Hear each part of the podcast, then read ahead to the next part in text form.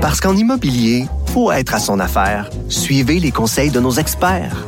Via Capital, les courtiers immobiliers qu'on aime référer. Bonne écoute. Pendant que votre attention est centrée sur vos urgences du matin, vos réunions d'affaires du midi, votre retour à la maison ou votre emploi du soir, celle de Desjardins Entreprises est centrée sur plus de 400 000 entreprises à toute heure du jour. Grâce à notre connaissance des secteurs d'activité et à notre accompagnement spécialisé, nous aidons les entrepreneurs à relever chaque défi pour qu'ils puissent rester centrés sur ce qui compte, le développement de leur entreprise. Le conflit Russie-Ukraine avec Guillaume Lavoie. Bonjour Guillaume. Bonjour Mario. Avant de parler de Russie et d'Ukraine, euh, on va commencer chez nous avec la, nouvelle qui vient tout juste de tomber sur les fils de presse. C'est National Post qui a sorti le scoop en premier. Là. Euh, il semble que dans les prochaines minutes ou heures, euh, le gouvernement Trudeau va annoncer qu'ils vont bannir la chinoise Huawei du, du 5G, donc du déploiement du 5G au Canada. Toi qui t'intéresses aux questions internationales et de sécurité, t'en penses quoi?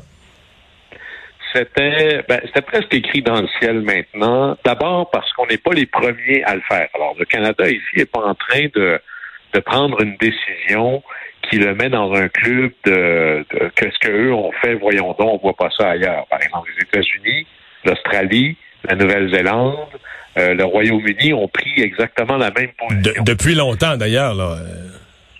Et chez nous, bon, ça traînait un peu. Ce qui est quand même surprenant, c'est de combien loin on est parti. Alors, nous ici, euh, on n'écoute pas. Euh, il y a une grand-messe canadienne à la télé, c'est Hockey Night in Canada. C'est ce qui était dans notre jeune temps, la soirée du hockey. Alors, Hockey Night euh, au Canada, il n'y a pas si longtemps que ça, le gros commanditaire sur la table des commentateurs, c'était Huawei. Alors, on a vraiment fait un 180 degrés. Là. On n'a pas ici une compagnie qui euh, essaie d'arriver, puis que le Canada dit non tout de suite. Au contraire, là, pendant des années, euh, je pense que c'était même avant M. Trudeau, donc ça devait être M. Euh, Stephen Harper, qui était premier ministre à l'époque.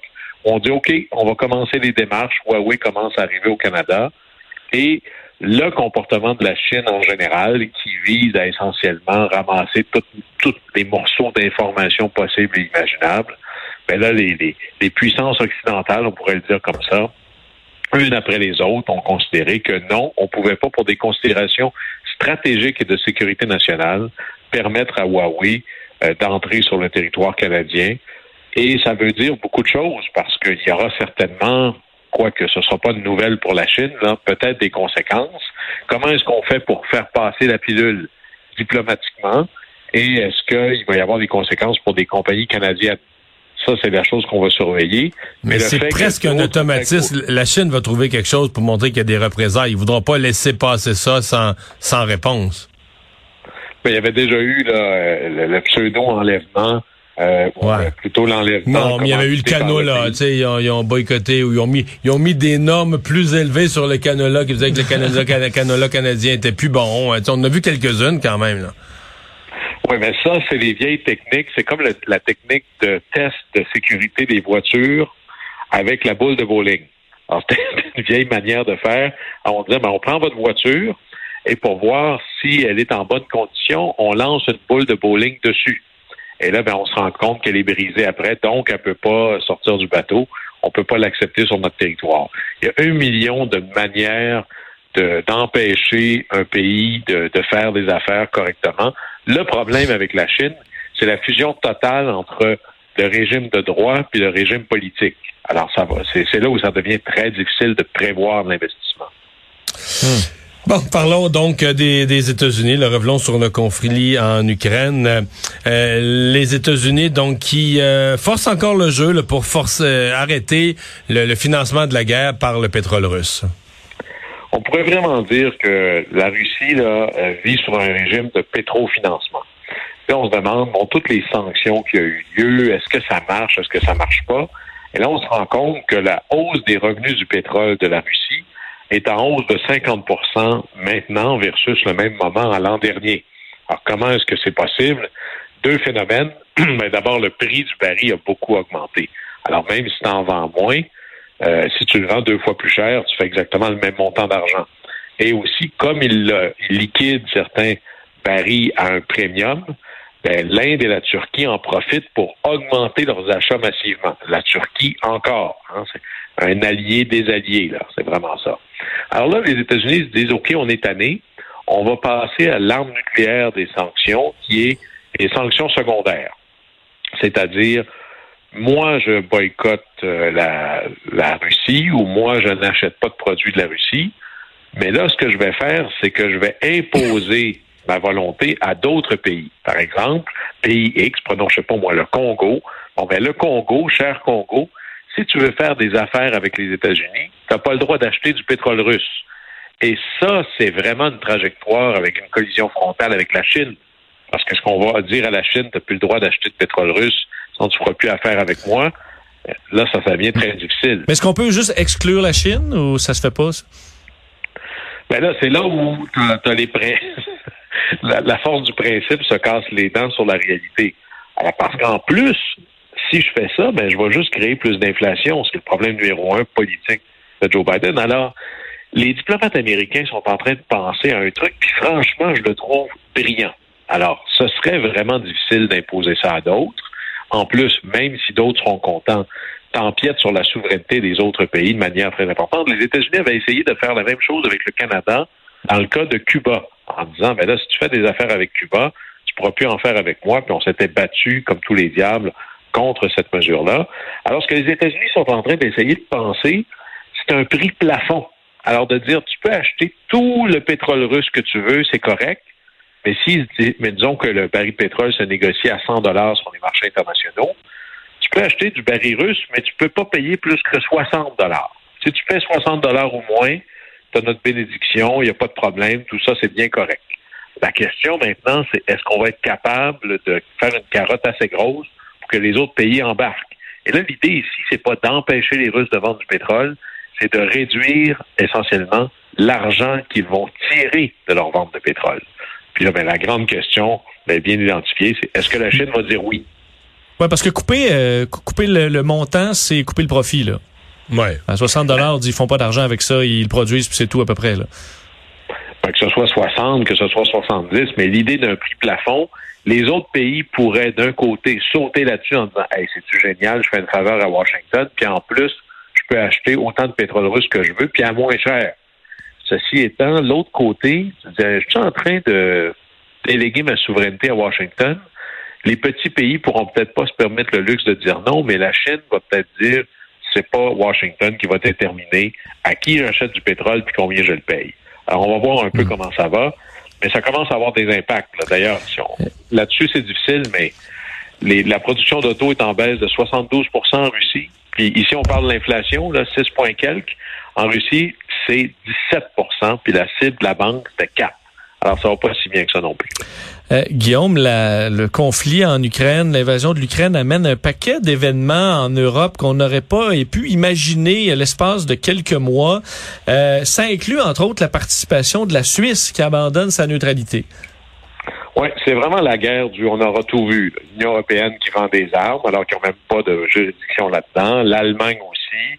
L'Allemagne qui augmente son budget militaire. La Finlande, la Suède qui disent ça fait 200 ans ou des décennies qu'on est neutre, on veut rentrer dans l'OTAN. Et là, la Suisse, la neutre des neutres des neutres, décide que, ouais, ben, peut-être qu'il devrait y avoir une, conversation avec l'OTAN. On ne parle pas de membership tout de suite, mais de rapprochement au pluriel. Alors, des exercices militaires communs. Euh, est-ce qu'on serait prêt à s'approvisionner? On serait même prêt à acheter des munitions au bénéfice de d'autres? Et juste pour prendre la mesure du retournement là, ou du revirement complet ici, la Suisse n'est pas neutre depuis hier. Là. Elle a été neutre pendant deux conflits mondiaux, la Première Guerre mondiale et la Deuxième. C'est même la définition presque de la politique du pays.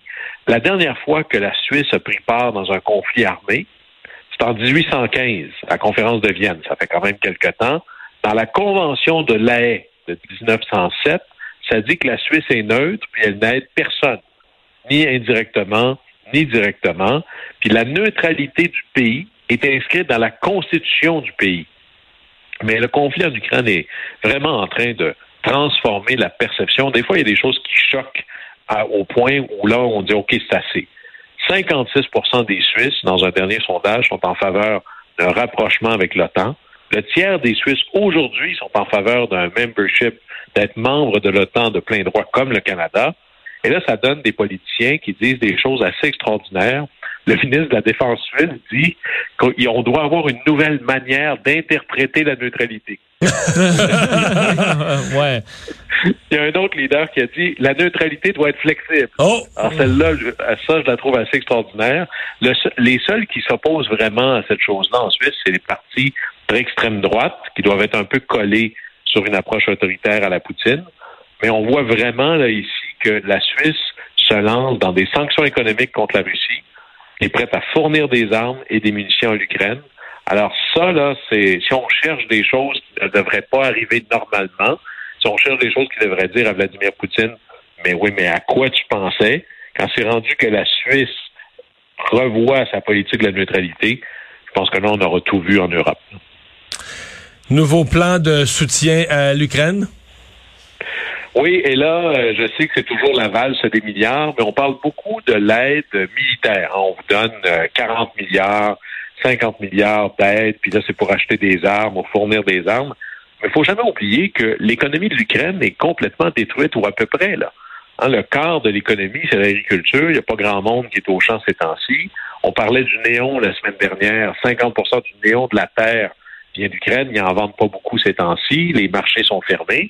Alors, l'économie est en train de s'effondrer, mais c'est pas tout le monde qui est un soldat sur le front dans l'Est. Il y a encore des Ukrainiens qui ont besoin de recevoir leur pension tous les mois, les retraités. Il y a encore des hôpitaux, ça prend des infirmières, des médecins, des professeurs. Tout ça, là, ça fonctionne pas à l'eau claire. Mais là, le gouvernement a plus d'argent ni pour faire face à ses obligations internationales. Tous les pays ont des dettes à rembourser de temps en temps. Et là, on a besoin d'argent pour littéralement faire fonctionner le pays. Un espèce de, si vous voulez, du fonds de fonctionnement. Et dans le, fameux 33 milliards de Biden, qui est en train de devenir 40 au Congrès, il y avait déjà 8,5 milliards pour le fonctionnement de l'État ukrainien.